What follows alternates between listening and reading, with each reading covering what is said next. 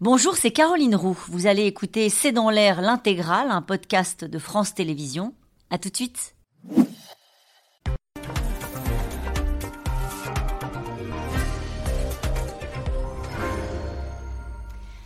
Bonsoir à toutes et à tous, bienvenue dans C'est dans l'air. Le président s'est donc invité par surprise hier soir chez les Français à une intervention d'une trentaine de minutes pour répondre aux inquiétudes sur le pouvoir d'achat, la hausse des prix des carburants ou sur l'immigration. Des sujets piégé en réalité pour le président qui est contraint d'annoncer un chèque carburant euh, pour les plus, précaires alors que Bercy annonce le retour des économies et la fin euh, du quoi qu'il en coûte. Une aide à la bagnole, euh, comme dit Emmanuel Macron, un délai supplémentaire pour changer de chaudière à gaz et ce alors qu'il annonce aujourd'hui un plan sur la transition écologique. Quant à son domaine réservé, la diplomatie, c'est le retrait des troupes françaises du Niger qu'il est venu annoncer hier soir. Les trois impasses de Macron, c'est le titre de cette émission. Avec nous pour en parler ce soir, Jérôme Jaffray, vous êtes politologue, chercheur associé au CEVIPOF. Dominique Seux, vous êtes directeur délégué de la rédaction du journal Les Échos à la une. Aujourd'hui, Macron défend une écologie de progrès. Et puis je rappelle votre chronique du jour quand la fin du mois télescope en direct. La fin du monde, nous allons longuement en parler euh, ce soir avec vous. Nathalie Saint-Cric, vous êtes éditorialiste politique à France Télévisions. Enfin, Jérôme Fourquet, vous êtes directeur du département opinion de l'Institut de sondage IFOP. Et je cite ce soir votre livre La France sous nos yeux, publié aux éditions du Seuil. Bonsoir à tous les quatre. Bonsoir. Merci de participer à ce C'est dans l'air en direct. Alors c'est un sujet dont on aurait peut-être plus parlé s'il n'avait pas parlé. Euh, le président de la République, les sénatoriales. Il y avait des élections hier euh, qui sont importantes dans un moment où il n'y a qu'une majorité relative. Euh, Jérôme Jaffré, que faut-il retenir de ce scrutin? C'est bon ou c'est pas bon pour Emmanuel Macron? Alors vous avez raison. D'abord, Emmanuel Macron n'a rien fait pour que les élections sénatoriales occupent une place importante dans le débat et difficile de suivre les choses. Euh, Ce n'est pas une élection bonne pour le président de la République en ce sens que son parti Renaissance n'a aucune implantation réelle sur le terrain et donc a les plus grandes difficultés à faire élire des sénateurs et du coup ça déséquilibre. L'absence d'implantation pèse lourd. Euh, le Rassemblement national fait sa rentrée au Sénat. Il avait eu deux élus sous le Front national en 2014, il en a trois cette fois-ci, le Nord, le Pas-de-Calais et euh, la Seine-et-Marne. Donc c'est quand même quelque chose qui signifie, et surtout des améliorations de son score par rapport aux élections précédentes dans beaucoup de départements. On voit doubler, tripler, quadrupler le score du Rassemblement national. Donc là, il commence à y avoir une implantation. Et puis par ailleurs, la droite, évidemment, reste totalement dominante au Sénat. Euh, ce qui signifie qu'en permanence, le gouvernement devra trouver là aussi des terrains d'entente avec euh, les sénateurs. Euh, il ne m'étonnerait pas d'ailleurs que le Sénat marque un peu sa mauvaise humeur à l'égard du président et du gouvernement sur la mauvaise manière faite en occupant le terrain télévisuel le dimanche soir des élections sénatoriales. Il, paraît que c'est le monde qui dit ça aujourd'hui. C'est une première sous la Ve République euh, qu'un président s'invite comme ça lors d'une soirée électorale. Oui, manifestement, c'est une première. Il l'a évoqué d'une phrase. Mais ce que, ce que je veux juste rajouter par rapport à Jérôme, c'est que le petit point qui est à noter, c'est que les macronistes Renaissance baissent, mais qu'Horizon monte. C'est bien que la composition de la majorité sénatoriale, enfin de, des personnes qui sont susceptibles de soutenir Emmanuel Macron, se recompose un petit peu au profit d'Edouard Philippe. Jean Fourquet?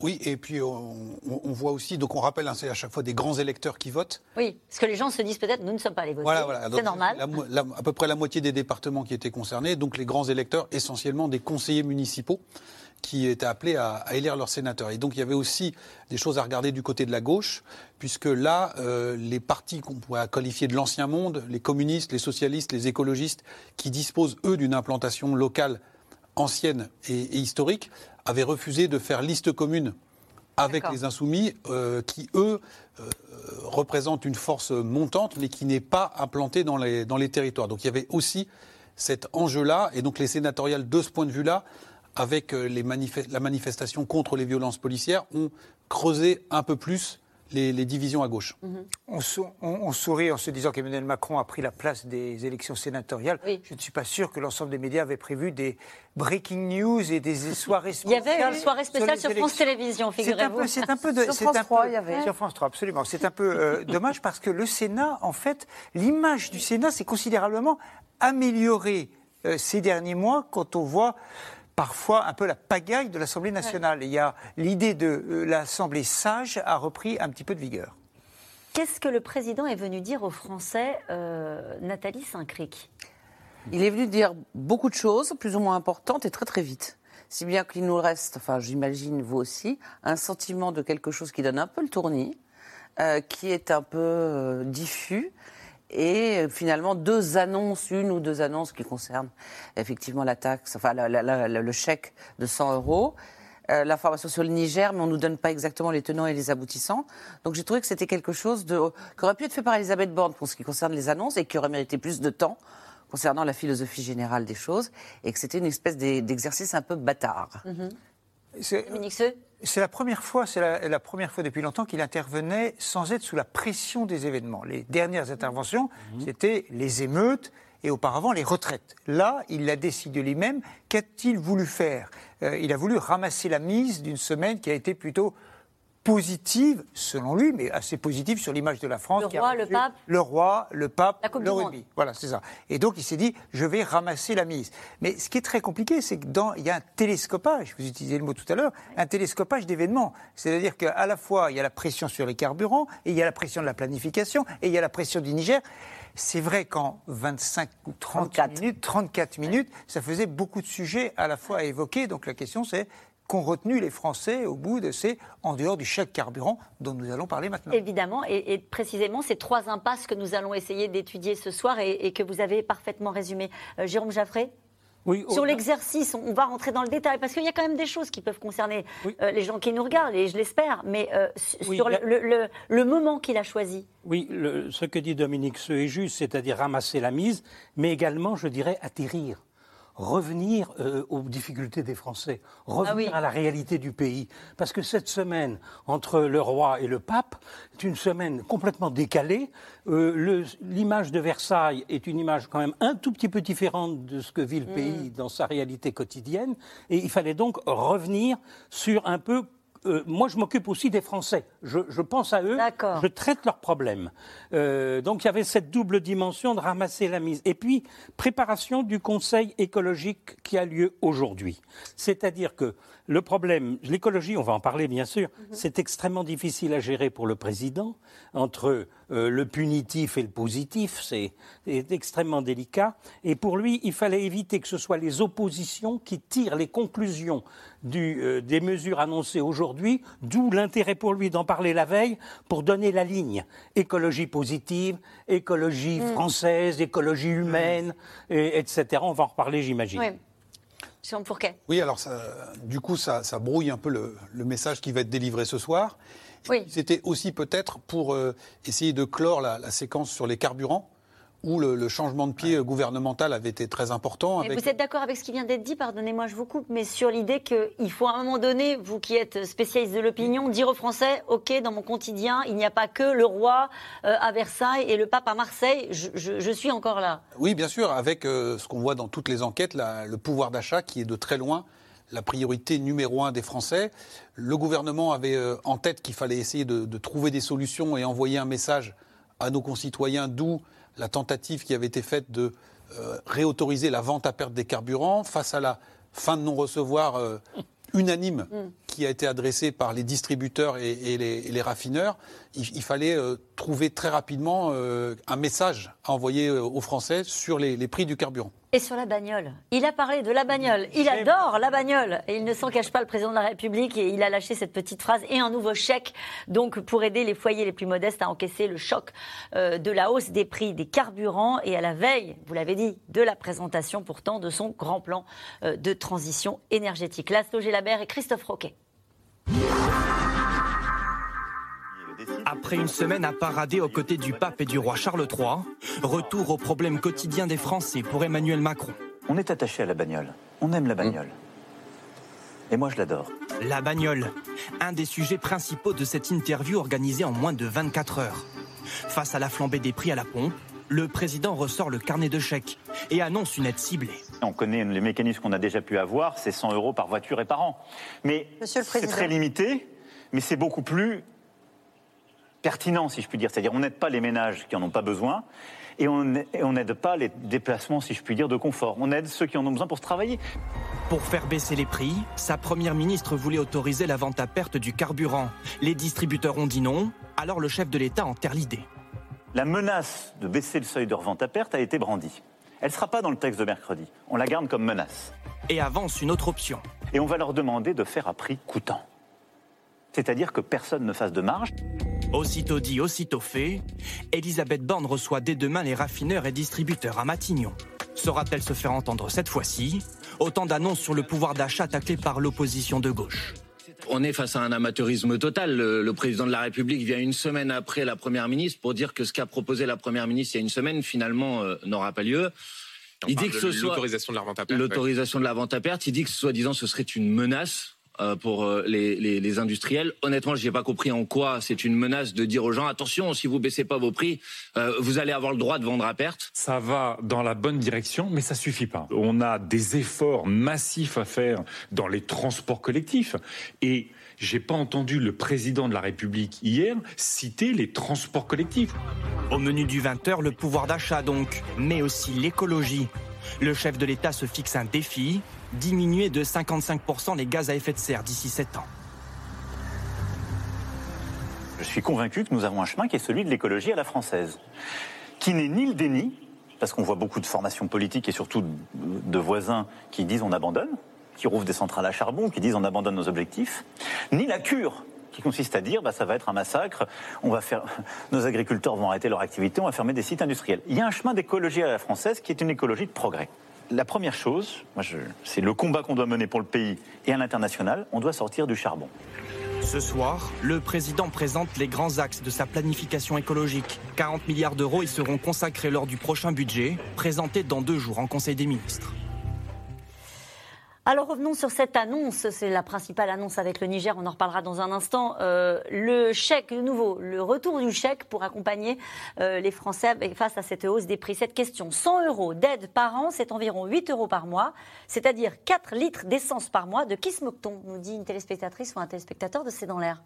Alors c'est vrai que le, le, prix du carburant a beaucoup augmenté, hein, puisqu'on dépasse, euh, on est autour de 2 euros les aides de l'État, euh, leur objectif n'est pas, n'est pas de payer les litres, c'est de payer, de compenser l'augmentation du prix oui. de litre par rapport, etc. Donc c'est un peu plus, euh, c'est un peu plus que ce qui est dit là. Ce qui est frappant, c'est que le gouvernement euh, flotte, si je puis dire, quand même beaucoup depuis euh, quelques mois sur ces sujets-là, puisque ce chèque carburant existait en début d'année. Il a concerné 4,3 millions de personnes, je crois, euh, donc pour 430 millions d'euros. De, ça a été refermé au mois de mars. Le guichet est rouvert, mais il faut savoir pour l'anecdote, que hier après-midi, euh, l'Élysée a redemandé à Bercy de voir s'il n'y avait pas d'autres hypothèses que le chèque carburant, et y compris une baisse de la TVA, une baisse d'un impôt sur l'impôt qui est la taxe intérieure sur les produits pétroliers, la TICPE. Et donc euh, hier après-midi. Hier après-midi. Et donc euh, il y avait un petit peu d'hésitation. C'est peut-être très sain d'ailleurs de remettre sur le chantier, le travail, l'établi, tout ce qui, toutes les réflexions. Mais il s'agissait surtout d'enterrer l'idée euh, émise par Elisabeth Borne. Euh, vous savez, c'est la, la, suspension, la suspension euh, de l'interdiction de vente à la perte, donc la possibilité pour les distributeurs de vente à perte. Vous avez rappelé tout à l'heure que les distributeurs étaient élevés de manière farouche contre cette, contre cette idée qui était assez baroque. Mais euh, Dominique, ce, ça on a compris, mais du coup elle est balayée. Euh, maintenant c'était une menace, hein, c'est transformé en menace. Hein, c'est ce comme ça que ça a été mais présenté. Si pas en Conseil des ministres. Il n'y aura pas de texte. Il n'y aura pas de texte. Pas de texte la menace. Euh, Ça, ça, veut dire que les distributeurs vont applaudir euh, l'absence de marge. Ils vont dire oui, bien sûr, on va, on va tous se, se tenir par la main et, et renier sur nos marges. C'est ce qu'on appelle une position de repli qui est censée sauver la face des uns et des autres. Il y aurait, il y a une incitation. Ne vendez pas à perte, mais soyez sympathiques, vendez à prix coûtant. Ce que les distributeurs, en réalité, font régulièrement, avec des opérations coup de poing. Pour un week-end, euh, on ne va pas donner les, les, les, les marques, bah, si on le voit à l'écran par exemple, euh, mais chaque, chaque distributeur, chaque distributeur fait ça régulièrement. Est-ce qu'il va 1 à 3 centimes de baisse? Il ne faut pas non plus euh, espérer beaucoup plus. Donc c'est une position de repli. Le président n'a pas cité, je crois même qu'il a, il a, il a parlé d'idées démagogiques. Est-ce qu'il visait la Première ministre? Vous l'avez entendu disait, comme ça? Ah, il, a, il, y avait le mot euh, démagogique qui a été. Il euh, parlait des présidents de région qui demandent oui. la baisse de la TVA. Alors, ça pouvait être aussi Xavier Bertrand euh, qui, lui, souhaitait une baisse de la, de la TVA. C'est plus probable. C'est plus oui, probable. vous permettez. Euh, cette déclaration, on a vu passer tout à l'heure, euh, vous parliez de Leclerc, hein, on a vu passer une illustration qui dit à Michel-Édouard Leclerc, je voudrais avoir votre réaction et puis revenir aussi sur ce chèque énergie. Peut-être c'est une des raisons qui explique le, geste du président. Euh, Michel-Édouard Leclerc dit J'ai deux craintes, la récession et la révolte populaire.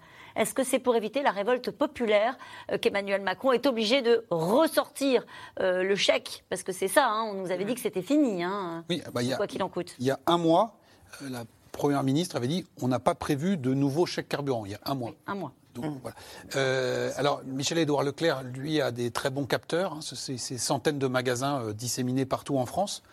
Et euh, ils ont identifié, lui comme leur concurrent, que pour la première fois depuis plus de 50 ans, nous avions une baisse du volume des ventes de produits alimentaires en France.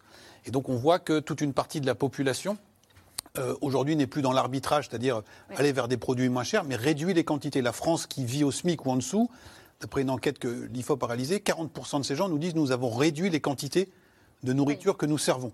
Donc il y a effectivement ce risque-là qui est très présent. Et donc il fallait absolument essayer d'envoyer un signal, notamment à la population la plus modeste, puisque le chèque carburant s'adresse d'après le président de la République, à ce qu'on appelle les cinq premiers déciles, c'est-à-dire à peu près la, moitié de la mmh. population mmh. qui travaille et qui est dépendante de la voiture. Là où le bas blesse, c'est que on est sur des montants qui sont très limités, 100 hein, euros par an, comme votre téléspectateur euh, fait vite le calcul, c'est quelques litres euh, économisés par mois, donc ce qui est, ce qui est très peu. Mais euh, en même temps, Emmanuel Macron doit tenir compte des arbitrages budgétaires, puisque ce qui était plus puissant, efficace, qui avait été mis en place en 2022, c'était le rabais, les ristournes sur les prix au litre, euh, qui avait été pratiqué, hein, une baisse de 10 mmh. ou 20 centimes, ça avait coûté la bagatelle de 8 milliards au gouvernement. Et là, cette mesure, euh, si elle est en plein régime, on va être à 500 millions à peu près.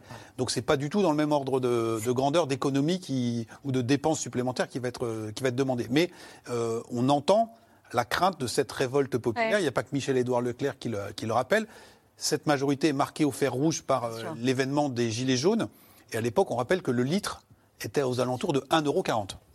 L'arbitrage, il est compliqué. Vous nous avez parfaitement posé la, problématique. L'une des impasses qui, se, qui, est sur le, bureau à la fois des, du ministre de l'économie à Bercy et sur celui de la première ministre et sur celui du président, c'est-à-dire accompagner cette crainte de révolte sociale et en même temps, euh, il n'y aura pas, c'est ce que disait il y a un mois la première ministre, on ne peut plus faire de chèque carburant. On entend régulièrement Bruno Le Maire qui dit le quoi qu'il en coûte, c'est fini. Et on a l'impression qu'à chaque crise, bah, D'où il y a de nouveau un accompagnement. Le choix de cette mesure, qui est la moins chère de toutes, et qui est à 435 millions. Alors pour nous c'est beaucoup, mais elle peut être considérée comme la moins pire, ce qui n'empêche pas d'ailleurs l'opposition de dire avec une espèce de forme de, assez étonnante, qui est à la fois de dire qu'Emmanuel Macron grève les finances publiques parce que c'est épouvantable de recommencer en se fichant du quoi qu'il en coûte, tout en disant qu'on devrait baisser la TVA. Alors là, c'est la TVA pour le coup. Ah. Il y avait une baisse de la TVA ou une baisse de la TCIP, enfin de TCIP. Là, ça serait ah pour le coup des montants. 5 milliards d'euros. 5 et 10 milliards. Donc, vous voyez, la ligne de crête, c'est faire comprendre qu'on est attentif. Mais d'ailleurs, c'est la même chose sur l'écologie. Hein. C'est toujours la même chose. Faire, on écoute les gens.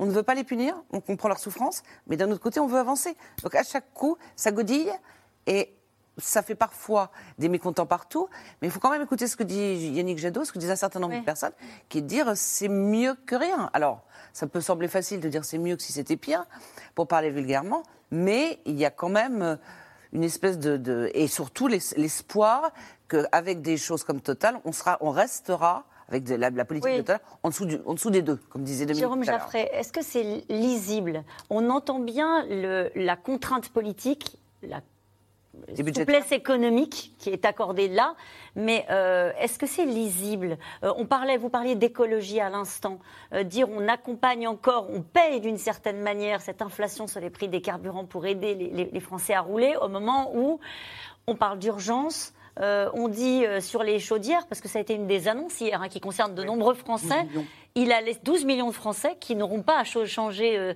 si vite que prévu leur chaudière à gaz. Il a rallongé les délais. Là encore, un changement de pied, hein, parce qu'il y avait des annonces qui étaient sur. Mmh. changer vos chaudières, passer à la, la pompe à chaleur. L'objectif majeur, c'est effectivement éviter les révoltes. Et éviter la révolte. Mmh. Car les révoltes, il peut y en avoir. La révolte, c'est autre chose. C'est à ce moment-là, tout peut être balayé en peu de temps. Euh, et donc, euh, je dirais que pour les Gilets jaunes, c'est euh, l'ajout d'une taxe sur les carburants. Ce n'est pas le montant du carburant qui était en jeu. C'est que le pouvoir mettait une taxe euh, écologique qui était à ce moment-là insupportable aux propriétaires de voitures. C'était la punition. Voilà, c'était de la punition. Et donc, l'écologie que veut le président, c'est une écologie qui ne soit pas punie. Mm. Donc, pour le chèque carburant, l'idée majeure, c'est de dire d'éviter le côté ils ne font rien pour nous. Alors voilà, ça, il faut. C'est plus tout à fait vrai. Euh, alors on peut effectivement trouver que ce chèque carburant est d'un montant ridicule, mais ça n'est pas vrai. Pour les gens, malgré tout, s'ils reçoivent 100 euros, c'est 200 euh, euros avec deux voitures, c'est malgré tout pas totalement nul. J'ajoute que le président a apporté une des précisions essentielles, et euh, par rapport éventuellement à ce qui se discutait dans le dimanche après-midi, c'est qu'il a dit pas touche aux taxes sur les carburants. C'est un message absolument majeur. Il a dit la moitié sert à financer de l'écologie et de, nos investissements écologiques, l'autre moitié finance la sécurité sociale. Chose que les Français n'avaient jamais entendue d'ailleurs jusque-là. Hmm. C'était un puissant fond dont on ignorait absolument où elle est. Car je pense, euh, je parle sous votre contrôle, Dominique, que ce sont des dizaines de milliards ah ben, en réalité euh, qui, aboutissent à ça. Alors il y a les chaudières. Là, je dois dire que ça a été le moment pour moi le plus cocasse de l'intervention du président. Parce qu'il a parlé de la chaudière de bah l'Élysée C'est quand il s'est mis à expliquer que le modèle, c'était les chaudières de l'Élysée. C'est-à-dire qu'au fond, il y avait deux chaudières à gaz à l'Élysée et que maintenant, avec la géothermie qu'on a fait, en mise en place, on n'a plus besoin que d'une chaudière je vois mal les conclusions que les citoyens peuvent Quand il est trop technique, on le lui reproche, et quand il essaie d'être concret, on lui reproche aussi. J'aurais aimé des exemples concrets qui ne soient pas ceux de la façon dont fonctionne l'Élysée. C'est assez loin du mode de vie habituel des Français dans leur euh, pavillon ou dans leur, euh, dans leur maison. En réalité, c'est l'énorme difficulté du sujet de la planification écologique. C'est jusqu'à quel moment peut-on entrer dans le concret? Faut-il des objets que tout le monde identifie? Mm. Parce que la planification, les milliards, honnêtement, à un moment, ça finit par lasser aussi. Je suis étonné qu'il n'ait pas euh, rappelé hier quelque chose qui est une de ses réussites, c'est que depuis 2019, il y a eu 500 000 chaudières à fioul démontées en France, remplacées par des pompes à chaleur. 500 000, ça n'est quand même pas rien. Et il y en a combien en tout euh, Alors, il doit en avoir euh, plusieurs millions encore, je, ah. ne saurais pas dire, mais ça avance. 15 millions. Gaz, et fuel, c'est 12 millions. Oui, mais des ah. fuels, c'est moins. Notamment en ah milieu rural.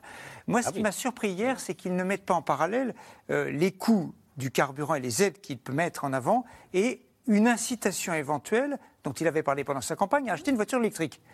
Pourquoi le fameux leasing à 100 euros Oui, mais il ne démarre pas maintenant. Non il démarre, ça fait quand même un an et demi qu'on Parce que ça coûte trop cher non, en réalité, c'est pour une autre raison, c'est qu'il n'y a pas pour l'instant d'offre française. L'offre française va arriver plus tard. Mais c'est vrai que euh, le meilleur argument pour que les gens basculent et changent de motorisation, en tout cas un certain nombre de Français qui le peuvent, c'est le prix du carburant. Et ça n'est pas mis en regard c'est un élément assez curieux de communication. Hum. Et sur ces paradoxes dans la gestion à la fois des urgences sociales et de la crainte de la révolte, et en même temps cette volonté d'avancer sur l'écologie, je voudrais que vous écoutiez, parfois quand on, se compare, on se rassure. Euh, le Premier ministre britannique, on a entendu le roi en France la semaine dernière dire à quel point il fallait aller de l'avant sur les sujets écologiques, et écoutez ce que dit le Premier ministre britannique. Disposons-nous d'une voie crédible et équitable pour atteindre l'objectif zéro émission nette d'ici à 2050 en étant soutenu par la population.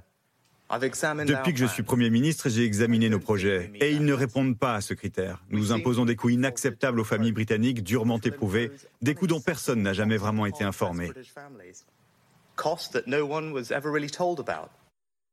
Vous avez vu ce recul?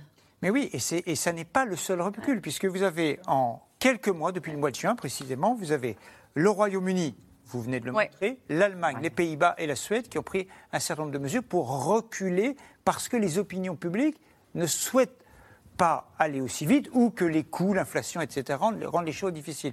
Donc c'est très compliqué pour euh, un gouvernement de dire, euh, de dire est-ce qu'on va trouver, est-ce qu'on va trouver. Alors, on continue. Oui, allez-y, je vous en prie. Pardon. Est-ce qu'on va et- trouver? Est-ce qu'on va trouver un équilibre et une troisième voie entre, d'un côté, les reculs, nous avons été légèrement troublés les uns et les autres, et le fourré est en train de gagner ce plateau. Il a vu rentrer le coiffeur. première, voilà. Je devais avoir une mèche rebelle, mais bon, il est reparti. Et donc, d'un côté, entre euh, les reculs d'un certain nombre de pays voisins et de l'autre côté, Ouais. la radicalité que souhaiteraient un certain nombre d'ONG et de Français, il y a un équilibre qui est très compliqué. Donc il a raison de manier tout ça avec euh, une forme de prudence et d'essayer de passer entre les gouttes. Je pense qu'il a raison de, de manier ça avec prudence, mais il manque les objets facilement identifiables pour le- par le grand public, les objets du changement. Jean Fourquet. Il- y a la, la prise en compte de l'acceptabilité sociale des mesures, mais il y a également la capacité des filières industrielles à répondre à, cette, euh, à, ce, à, ce- à ces nouveaux modèles. On a parlé des, des voitures, euh, des, des- des voitures électriques. Si on a reculé sur l'idée du leasing ou si les Allemands ont dit non, ce ne sera pas 2035, c'est parce que leur industrie automobile, qui est très puissante, n'était pas en capacité de faire le, grand pivotement. De la même manière, pour les chaudières, on a euh, toute la filière du bâtiment qui a dit nous, on n'a pas la capacité, en termes d'équipe et en termes euh, de, matériel, à procéder au changement de tout le parc. Et donc, vous avez des annonces qui sont faites sans forcément que les professionnels soient associés. Et donc, le changement de pied produit aussi des effets déstabilisateurs parce que vous avez le marché automobile qui a commencé à être déstabilisé par cette annonce. Pareil sur les chaudières en disant vous pourriez plus avoir de chaudières au gaz. Et donc certains, euh, bah, des collectivités locales, des particuliers se disent bah, nous on va euh, changer vite maintenant. Inversement, des professionnels qui se disent moi mon travail c'est d'installer des chaudières au gaz donc on va commencer à licencier et puis quelques mois après on change de pied. Donc il y a aussi comment toutes ces filières arrivent à, euh, comment on arrive à les embarquer et puis on a des objectifs qui sont un peu constants et cohérents parce que cette bifurcation, elle demande de la, de la visibilité dans le temps. Est-ce qu'il a évoqué les salaires? Euh, le président de la République. Hier, Il on sait qu'il y a la conférence sur les salaires Ouais, mais il l'a évoqué face pour nous dire ce qu'on savait déjà, Oui. à savoir ce que- que- qui, euh, ce qui- les salaires qui seront concernés, c'est-à-dire ceux en dessous du SMIC. Il a parlé du pouvoir d'achat plus globalement, mais il n'a pas isolé le problème des salaires. Mais ce, qu'il rép- enfin, ce qui est répété régulièrement, c'est il y a deux problèmes. C'est le problème de temporalité, c'est ce que disait. C'est-à-dire qu'on annonce il y a une urgence climatique et il y a une incapacité à répondre, pas- même avec la meilleure volonté du monde. C'est-à-dire, de fait, on n'a pas de petites voitures, de petites cylindrées. Euh, voilà, on n'a pas, mais même pour sur les chaudières, euh, on n'a pas la possibilité d'avoir une isolation suffisante pour qu'elle puisse être efficace. C'est-à-dire qu'on ne sert à, rien de mettre une chaudière comme ça. Et deuxième, un problème d'adhésion. Et même Jean Jouzel Oui. disait ce matin, Ouais. il faut que les gens adhèrent. D'où la nécessité de ne pas faire l'écologie punitive. Mais déjà, quand ils ont reculé sur l'augmentation du prix du tabac ou de l'alcool, c'était ce même sentiment de ne pas. Je ne dis pas que l'alcool, les cigarettes et la voiture, c'est des choses qui font plaisir, mais de ne pas donner l'impression, c'est ce que disait euh, Griveaux, Benjamin Griveaux en parlant de la France du diesel et qui Des clopes. des Oui, clopes des clopes. ouais. qui avait mis François Bayrou dans un état second en disant mais c'est ça la France. Donc l'idée de pas trop être dur sur tout ce qui peut être considéré comme du plaisir, d'où le j'adore la bagnole, enfin ou j'aime, je sais plus. Oui, j'adore la bagnole. Euh, il a parlé à l'instant euh, de sobriété mesurée. C'est Ah, les voilà. mots qu'il a choisis, le président de la République, pour évoquer le moment dans lequel nous sommes. Euh, l'attention, Jérôme Jaffré, pardon, juste l'attention, à votre avis, pour les Français, euh, elle est plus sur comment est-ce qu'on on fait face à ce, ce pouvoir d'achat qui était au pic, soi-disant, l'été dernier et qui est toujours là devant nous, ou est-ce qu'elle est aussi sur ce qui pourrait apparaître comme un manque de cohérence sur les questions écologiques, à votre avis? Alors, ça- tout ça n'est pas très rassurant. La sobriété mesurée, ça ne veut rigoureusement rien dire. Ah bon? Euh, Disons-le très simplement. Si on en reste là, personne ne comprendra. Le président a dit une phrase étonnante hier que j'ai relevée, je cite, Hum. sur le pouvoir d'achat, l'écologie est la réponse. Et c'est là où il a placé d'ailleurs son exemple des chaudières de l'Élysée pour expliquer ça. Euh, c'est, alors, c'est une réponse fondamentale parce que pour les Français, d'abord la priorité, vous avez raison, c'est le pouvoir d'achat avant Ouais. tout. Ça, il n'y a pas le moindre doute. Mais l'écologie est perçue comme une menace sur le pouvoir d'achat des Français. Et la difficulté pour le président, m'a-t-il semblé hier dans son intervention, c'est qu'au fond, puisqu'il veut éviter l'écologie punitive, c'est d'encourager tous ceux qui ont les moyens d'investir, la voiture électrique, la rénovation faire, ouais. des logements peuvent le faire, ce qui aboutit à ceux qui sont les plus aisés ont les plus facilement les moyens d'entrer dans le monde écologique qui renforce le pouvoir d'achat, nous explique le président. À terme. À terme, C'est la, ça, géo- oui, c'est la terme. géothermie. Nous, pas la terme. géothermie permet effectivement de très grandes économies euh, de chauffage, mais le- la situation, c'est que ceux qui n'ont pas les moyens de faire cet investissement, ces investissements, c'est-à-dire l'immense majorité des Français, considèrent que du coup, l'écologie creuse la différence de pouvoir d'achat et que l'écologie va creuser les inégalités, c'est-à-dire que les propres... Et, et tout ça fait pourquoi le président navigue avec autant de prudence sur tous ces sujets, parce que c'est ça qui est derrière. Alors Juste un mot, pardon, de finances publiques. Euh, c'est c'est pas un sujet évoqué hier euh, dans cette interview que il doit y avoir un sérieux budgétaire parce qu'on a des agences de notation qui nous surveillent, parce que le budget va être présenté dans les jours qui viennent. Euh, dans ce- cette navigation au millimètre à vue pour éviter les, les révoltes et pour éviter la tension euh, et pour embarquer le pays sur la transition écologique, il n'y a pas eu un mot sur, euh, cette contrainte-là. Elle est intégrée par tous, à votre avis? Je crois que depuis 2017, Emmanuel Macron pense que tant qu'on court le long de la falaise, on n'est pas tombé dans la falaise. D'accord. C'est-à-dire que la- les finances publiques n'ont jamais été un sujet qui l'obsède parce qu'il dit, quand il était ministre des Finances, je me souviens, et, et- et- et- il m'avait dit, euh, en fait, on annonce une catastrophe sur les finances publiques depuis des années, elle ne vient pas. Donc, euh, nous aurons le temps de voir. Et effectivement, euh, il y a eu le Covid, voilà, il y a le financement de la transition écologique. Peut-être un mot euh, sur euh, le raisonnement du président de la République sur euh, l'écologie et le pouvoir d'achat. Quand il dit, ça passe par l'électrification. Soyons très concrets. Il considère, et il n'a pas tort, que consommer, utiliser un moyen de transport électrifié et se chauffer de manière électrifiée, ça va être moins cher que le reste. Et c'est factuellement vrai. Mais la, la grande incertitude qu'il faut lever pour les dizaines d'années qui viennent pour les Français, ou même pour les années qui viennent, c'est garantir que le prix de l'électricité va rester bas. Et c'est tout l'enjeu C'est- Ça, un enjeu européen. C'est un enjeu européen, mais cet après-midi, je crois qu'il va annoncer, ou il a déjà annoncé, que euh, la France va essayer de mettre un point, un système euh, qui se déconnecte un tout petit peu de l'Europe pour préserver un prix d'électricité plus bas. Pour que euh, ceux qui achètent par exemple une voiture électrique, puisqu'on en parlait, on en parlait euh, pensent tous les matins aujourd'hui au prix à la pompe et que demain ils pensent au prix à la prise. C'est-à-dire que le, les- le prix de l'électricité rend encore ça rentable. Effectivement, il a dit euh, à l'instant qu'il reprendrait, enfin la volonté du cas de la France de reprendre le contrôle du prix de notre électricité. Et ce sera un dispositif qui serait annoncé, a dit le président, au mois d'octobre. Euh, on rappelle qu'il y a eu un petit, un petit cafouillage sur les prix de l'électricité la semaine dernière où on nous a expliqué que ça allait augmenter de 10% encore au mois de janvier. Puis, Puis finalement, après le gouvernement a dit non. hein. Voilà. Et alors, à, à côté de garantir euh, un, un prix de l'électricité qui soit abordable, c'est aussi la capacité à fournir cette électricité. Si on, on revient sur l'exemple des, des chaudières et qu'on bascule non pas en géothermie, mais toutes les chaudières à gaz sur de l'électricité, c'est l'équivalent de 10 réacteurs nucléaires.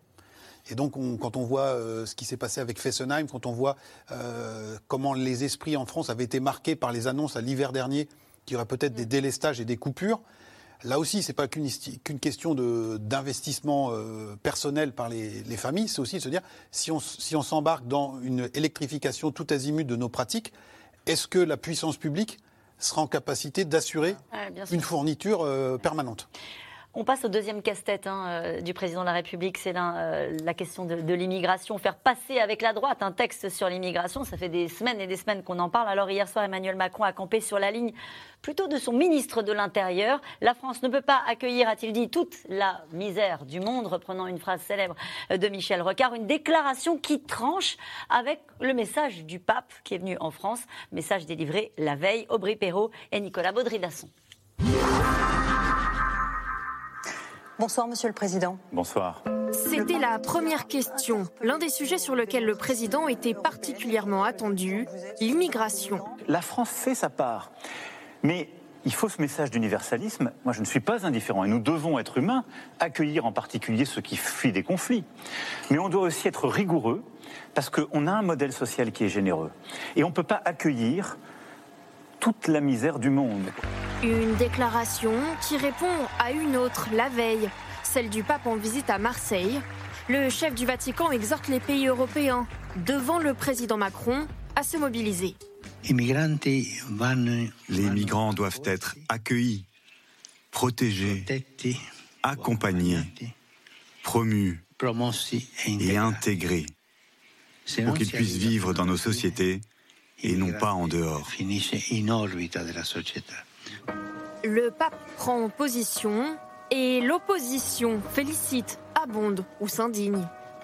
Il est argentin et qu'il n'a pas conscience du problème de l'immigration aujourd'hui en Europe qui déstabilise les sociétés européennes. C'est le pape qui est réaliste. C'est le pape qui est pragmatique. Et pardonnez-moi, c'est ce que nous défendons depuis longtemps. Ce message du pape, il est fort et il résonne avec nos propres pensées. Dans la majorité, on durcit le ton et on le fait savoir. Quelques jours après l'arrivée de migrants sur l'île de Lampedusa, Gérald Darmanin se rend à Rome et revient avec une annonce. La France n'accueillera pas de migrants qui viennent de Lampedusa. La France veut une position de fermeté. Il y a une immigration irrégulière en France, en Italie, qu'il faut combattre. Fermeté, mais pas de fermeture, clame-t-on dans la majorité.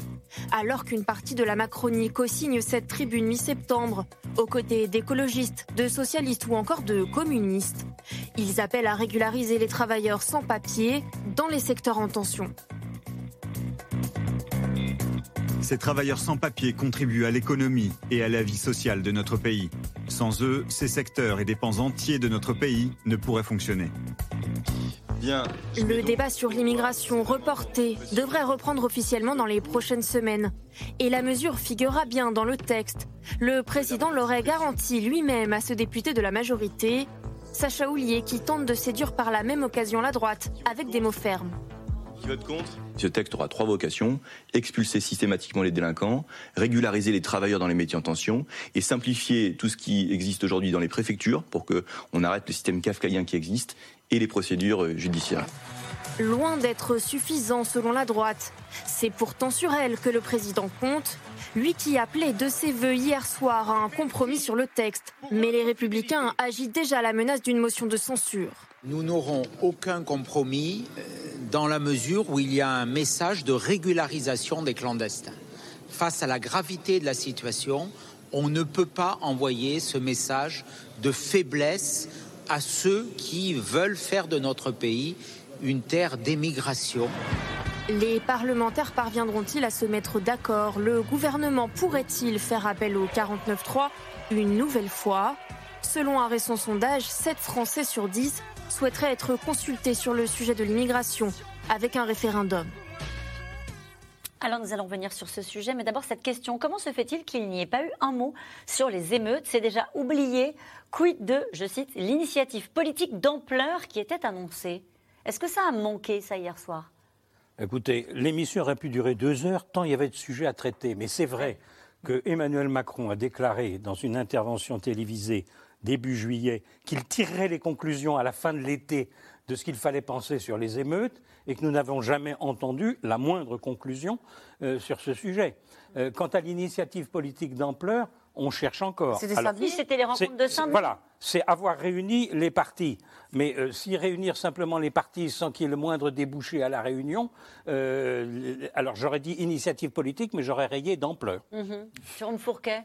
Sur cet aspect-là, est-ce qu'à votre avis, il y a une attente encore de l'opinion des Français sur euh, cette inquiétude qui a soulevé euh, cette, colère, cette violence euh, qu'on a, à laquelle on a assisté? Oui, avec les, deux débats, qui enfin les deux grilles de lecture qui se sont opposées, avec d'un côté la droite et l'extrême droite qui ont dit voilà, c'est la racine à tout ça, c'est l'immigration. Et de l'autre, la gauche et une partie de la Macronie qui disait voilà, c'est les tensions sociales qui existent dans ces quartiers. Et donc, le président, dans une ou deux interventions cet été, a fait un peu le en même temps. Euh, là-dessus également. Et donc, effectivement, les Français sont restés sur leur faim, alors que ces événements ont marqué quand même profondément les esprits, avec des territoires qui n'avaient pas connu ce type de, violence lors des émeutes de 2005, et donc euh, qui euh, et, puis aussi certaines communes où les dégâts n'ont pas été réparés, des écoles n'ont pas pu réouvrir à la rentrée, etc., etc. Euh, Nathalie Saint-Cric, est-ce qu'on a la ligne du chef de l'État sur les questions d'immigration ah, depuis hier soir? Je crois qu'elle était claire, même si elle était noyée dans un certain nombre de considérations, qui allait de l'Arménie à tout le reste.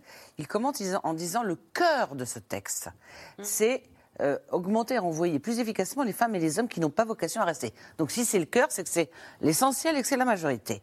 Donc il insiste après sur le fait, que ça ce qui est nouveau par rapport à la régularisation des personnes dans les secteurs en tension, en disant, ben, évidemment, c'est les Français qui ont vocation à être euh, d'abord employés par ça. Ce qui est, alors je ne vais pas faire euh, la lepénisation des esprits, la préférence nationale, mais c'est quand même une façon de dire aux gens, on va penser, et à la droite notamment, puisqu'il a besoin de la droite, et il a besoin de la droite au Sénat, puisqu'il va commencer par le, le, texte va d'abord être débattu au Sénat, qui est quand même une façon d'envoyer des gages en leur disant, eh ben c'est ça l'essentiel, et puis on croit comprendre, il parle de compromis, c'est-à-dire qu'en gros, ça pourrait se terminer, non pas par un, article 3 bien costaud qui serait le pendant gauche Alors l'article 3, droit. Alors l'article la c'est celui sur la régularisation des secteurs en tension. Ça pourrait être quelque chose qui passerait autrement, de, un véhicule qui ne serait pas de la loi et qui dirait en gros, vous savez qu'il y a une circulaire Valls qui permet de, euh, au, préfet de, en gros, dire si on a besoin d'un chaudronnier, d'un ceci, d'un cela. Ça pourrait être quelque chose, une espèce d'élément dégradé qui passerait inaperçu, enfin plus inaperçu. Alors ça fâcherait la gauche de la Macronie. Ça ferait plaisir à la droite qui se dirait Ah, bah, on a obtenu quelque chose, c'est surtout le renvoi des, travailleurs, euh, des gens qui n'ont rien à faire là. J'ai cru comprendre qu'il y avait une amorce d'une petite démarche dans ce sens-là. Et là où c'était un petit peu amusant, c'est de dire qu'il était d'accord avec le pape, alors que le pape Bon, ils sont d'accord sur une chose, et c'est l'Europe qui doit trouver la solution au problème du migrant, mais le pape n'a pas du tout dit euh, qu'il fallait un texte équilibré. le pape a condamné d'une certaine manière, sans le dire ouvertement, la France, et euh, évidemment, Emmanuel Macron a ramassé derrière en disant, mais bien sûr, je suis d'accord avec le pape, tout en droitisant assez nettement son discours. Euh, Dominique, sur cette, phrase suggérée par Nathalie Saint-Cric, les métiers en tension, il faut d'abord essayer de faire que ce soit nos compatriotes qui y aillent. Euh, comment est-ce que vous lisez c'est vrai que quand on dit ça, on se dit bah tiens, ça ressemble à la préférence nationale. Ce qui n'est pas infondé. C'est pas infondé. C'est pas, pas, quoi C'est pas complètement aberrant. Euh, c'est-à-dire que d'autant plus qu'il y a un texte qui arrive au Parlement en ce moment, qui est le texte France Travail, qui est la réforme euh, de, des outils Pôle Emploi, etc. Et surtout l'obligation faite aux allocataires prestataires du RSA de travailler, ou de plutôt, non pas de travailler, d'avoir une activité ou une activité d'insertion, où les mots sont très choisis, euh, de 15 heures, euh, je crois, par semaine. Et donc, le lien entre les deux est, est fait, de dire, attention, nous avons un taux de chômage qui est de 7%, il est probable qu'il va remonter d'un dixième ou deux dans les semaines et les mois qui viennent parce que la conjoncture est ce qu'elle est, mais il ne perd pas l'objectif de ramener ce taux de chômage à 5%. Donc il met en balance en disant oui, il y a un certain nombre de postes d'emploi qui peuvent être utilisés, qui peuvent être occupés par euh, des Français et donc ça il parlait des emplois pour voir davantage que de dire ce sera réservé euh, à nos compatriotes. c'est pas ça qu'il ah non moi j'ai pas compris ça non non voilà mais c'est important de le préciser hein. parce que quand euh, le Front National avait parlé de préférence nationale euh, on est dans les années 80 et euh, Jean-Marie Le Pen avait son fameux slogan euh, un million d'immigrés, c'est un million de chômeurs. On était dans un contexte de chômage de masse. Et donc la préférence nationale, c'était de réserver des emplois aux nationaux. Là, on a un contexte économique qui a radicalement changé. On n'est pas encore au plein emploi, on est à 7,1 ou 7,2.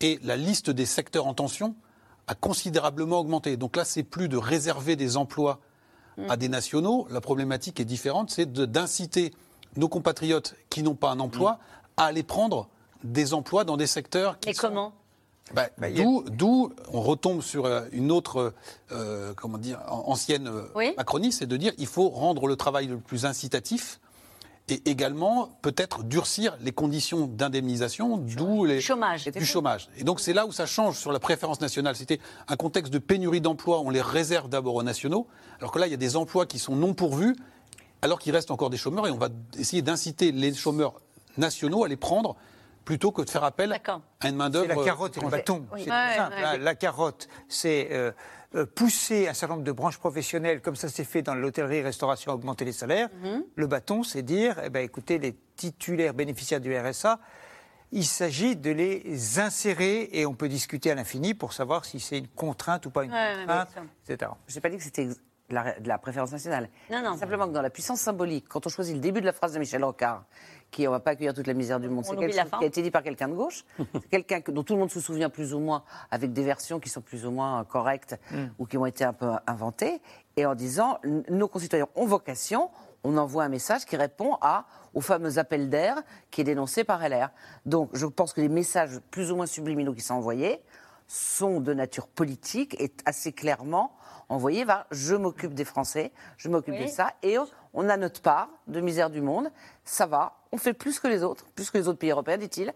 Et maintenant, on va, se- on, va, on va régler le Et problème. vous avez répondu à la question que je vous posais au départ, qui était est-ce que vous savez maintenant quelle est la ligne d'Emmanuel Macron sur l'immigration? En fait, vous répondez en disant sa ligne, c'est celle nécessairement qui est imposée par une partie de la droite, c'est celle du compromis. par l'opinion. Mais- mais et par l'opinion. Et par l'opinion, Mais si parce que même à gauche, oui. même à gauche, il y a 51%, notamment chez LFI ou chez les électeurs de l'ANUPS, enfin, alors peut-être pas, c'est pas le bon sondage, mais qui, qui considèrent qu'il y a trop de, trop euh, de, de- de migrants ou trop d'étrangers en France. Donc c'est Ah, ah. quelque chose qui n'est pas un truc de droite face à une gauche qui considérait qu'il y a un problème. C'est quelque chose. Alors, il y a plus de gens à gauche qui considèrent qu'il faut les accueillir, mais c'est quelque chose qui. Est Oui, les chiffres sont assez, euh, assez clairs. Jérôme Jaffray. Oui, par rapport à ce que dit Nathalie Saint-Cric, qui dit effectivement c'est un glissement vers la droite qui ressort de l'interview. Mais ce qui m'a aussi frappé, c'est la marquer la différence extrême avec une différence très forte avec la droite extrême et l'extrême droite. C'est-à-dire un petit rapprochement vers la droite, mais en fait c'est contre l'extrême droite. Car l'axe principal du président sur l'immigration, c'est que les réponses aux problèmes ne peuvent pas être nationales, elles ne peuvent être Oui, qu'européennes. Et derrière, il y a la préparation des élections européennes du mois de juin, où l'extrême droite cherche à faire de l'immigration le problème central et à considérer qu'il faut donc remettre en cause l'état de droit, qu'il faut remettre en cause les traités européens. Et donc, si le président dit la réponse, c'est l'Europe, parce que nationalement, nous, nous ne pouvons pas traiter les problèmes. Et l'Italie en est la démonstration évidente. Et on voit la pierre, là, dans le jardin de Marine Le Pen. Madame Mélanie, qui avait tant promis qu'on allait voir ce qu'on allait voir avec elle, et qui se trouve, elle, pour le coup, avec une, un mouvement massif de migrants qui vient vers l'Italie. Et, qui Et elle a fait- son mea culpa ce week-end. Elle a dit on aurait pu mieux faire sur l'immigration. oui, mais ouais, vous me direz, elle est au pouvoir maintenant, donc si le prix du mensonge à payer, c'est d'arriver au pouvoir, euh, elle peut faire son mea culpa, effectivement. Mais là, le président travaille politiquement pour dire qu'aux Européennes, ne vous trompez pas, si vous, si vous voulez moins d'Europe pour traiter le problème d'immigration, vous aurez beaucoup plus de migrants. En revanche, et alors ce qui est intéressant aussi, c'est l'idée de coopération.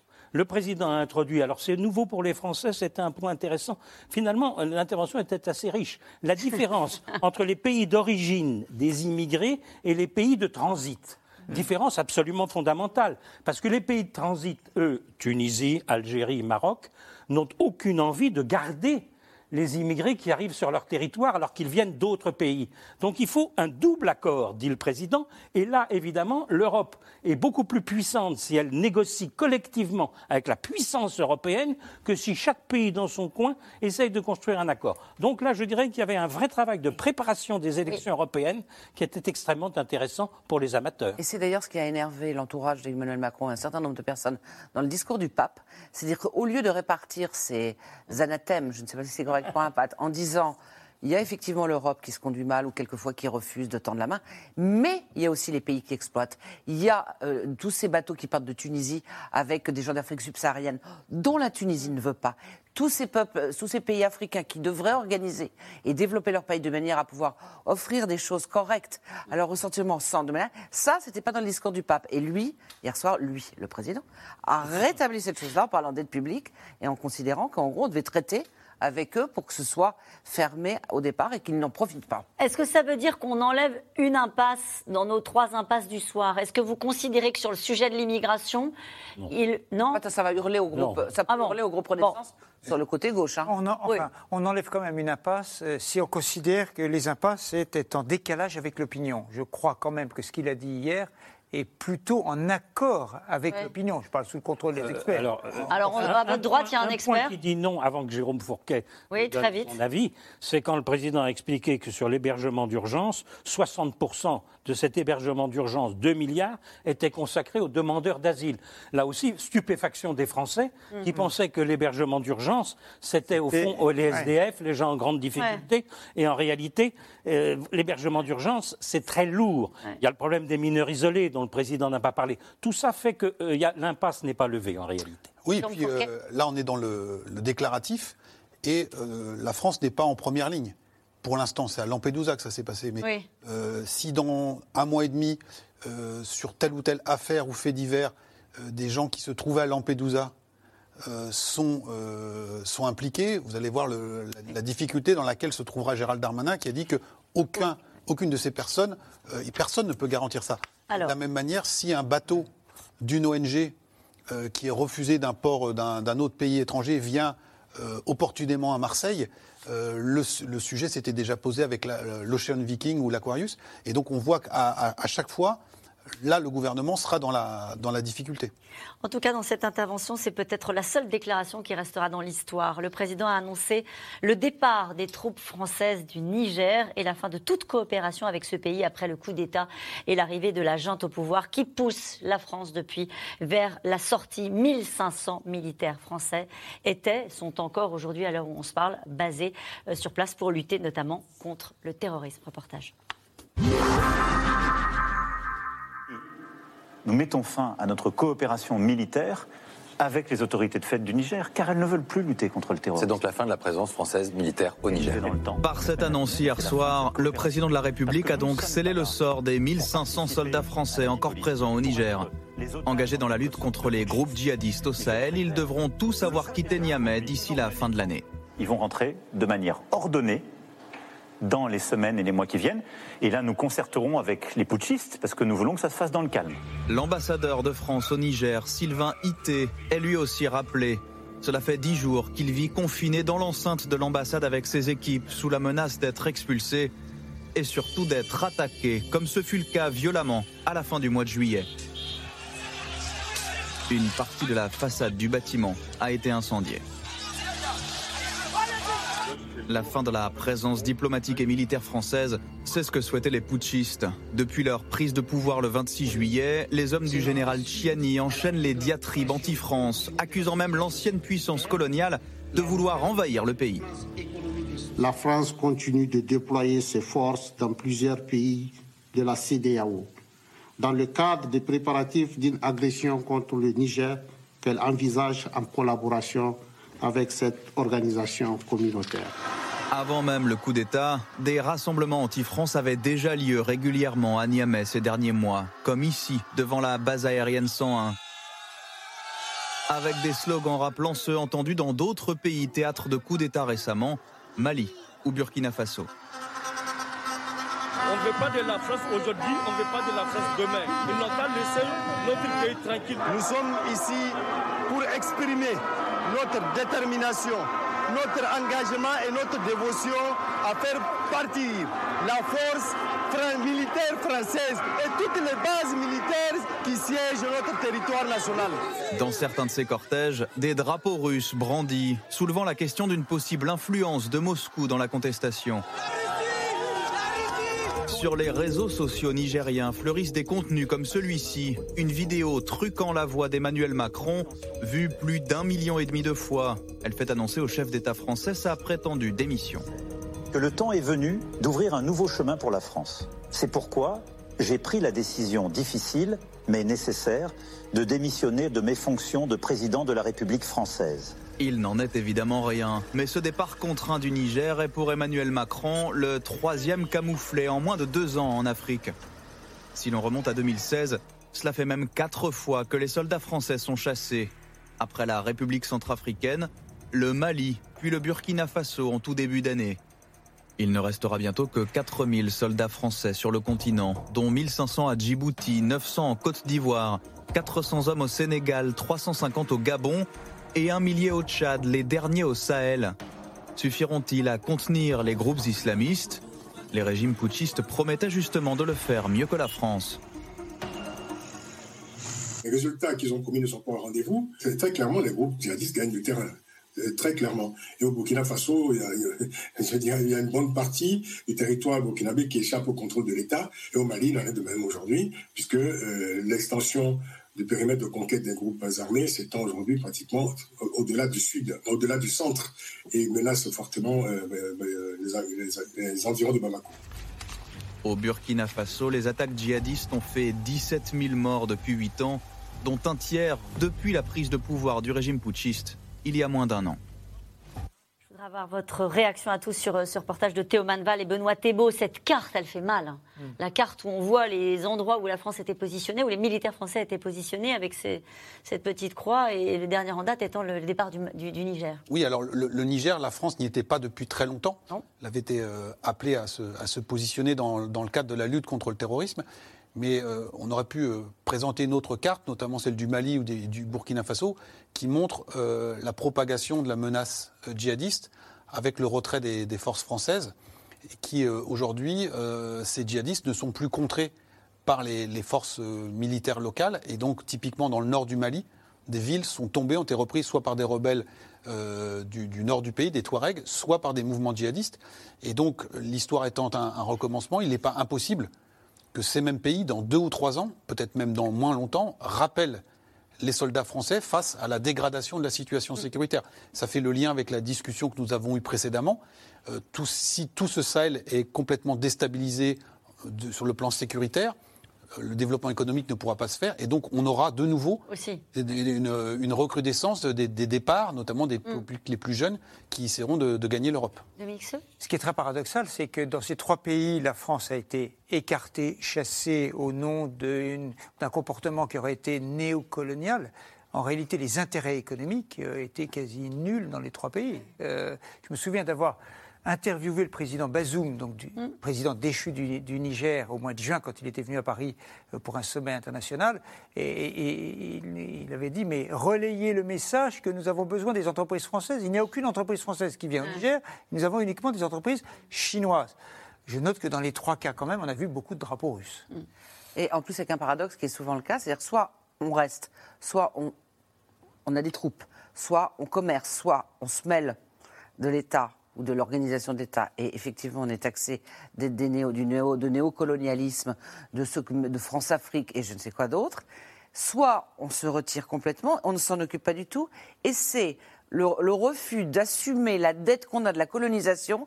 C'est ayant été des anciens colons, on devrait s'en occuper plus parce qu'on est coupable de la situation qui est là-bas. Donc il y a une ligne de crête entre on s'en occupe, quelle est la souveraineté, euh, avec les États-Unis qui, par ailleurs, pardon, jouent un rôle assez étrange. C'est-à-dire, eux, c'est ce qui les intéresse, c'est leur possibilité d'influencer. Et ils ne sont pas très regardants sur la nature du que, régime. est-ce que ça, ça, peut lui être reproché Ce qui se passe euh, Eh, en oh, Afrique, euh, Ça dépend ce comment on le bilan, ce bilan. Si on présente, on n'a rien à faire là-bas. De quel droit on se mêlerait du régime C'est un putsch, très bien. De quel droit on irait là-bas faire, en gros, faire régner la, la paix française Hmm. ou la paix occidentale alors les gens peuvent se dire effectivement on n'a rien à faire. Si les soldats se font tuer sans arrêt, qu'il ne se passe rien et qu'en plus on se fait chasser, on peut se dire on n'a rien à faire là-bas. Et si dans un an ou dans trois mois on se rend compte que Al-Qaïda, tout ce qui est djihadiste, a une base arrière, on dira il fallait y aller ou il fallait faire quelque chose. Voilà. Très vite, Jérôme Jaffré. Oui, non, Emmanuel Macron euh, a soldé l'affaire hier, mais c'est l'aveu d'un échec. C'est absolument évident. et Le sien ou ceux de ses prédécesseurs Et- et le- aussi et le sien Il le aussi. partage avec le les sien autres. aussi, c'est-à-dire que la politique africaine de la France, c'est une très vieille histoire. La France-Afrique, c'est une très vieille histoire, et qui s'entremêle. On parle de- d'aider à la lutte contre les djihadistes, mais dans les pays où la France a été la puissance coloniale, il y a un mélange avec la France-Afrique, il y a une rancune et une rancœur, et la France sert de bouc émissaire dans ces pays. Le problème, c'est vous ne pouvez pas avoir des troupes présentes dans ces pays en permanence Mm. sans une adhésion de l'opinion euh, du, du pays. Jérôme Jaffré, est-ce que vous avez vu ce Mais reportage? J'arrête. Non, est-ce que vous avez vu attentivement ce reportage?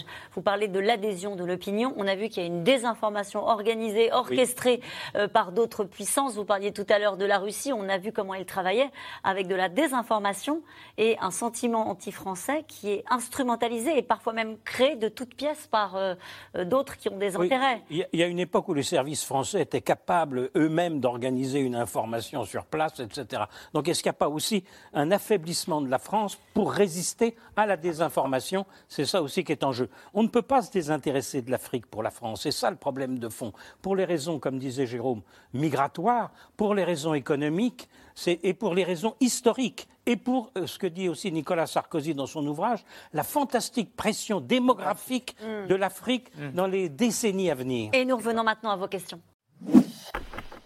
Merci d'avoir écouté C'est dans l'air. Comme vous le savez, vous pouvez désormais écouter l'intégrale, mais aussi l'invité ou vos questions à nos experts. Tous ces podcasts sont disponibles gratuitement sur toutes les plateformes de streaming audio. Et pour le replay vidéo, c'est sur France.tv, bien évidemment. À bientôt.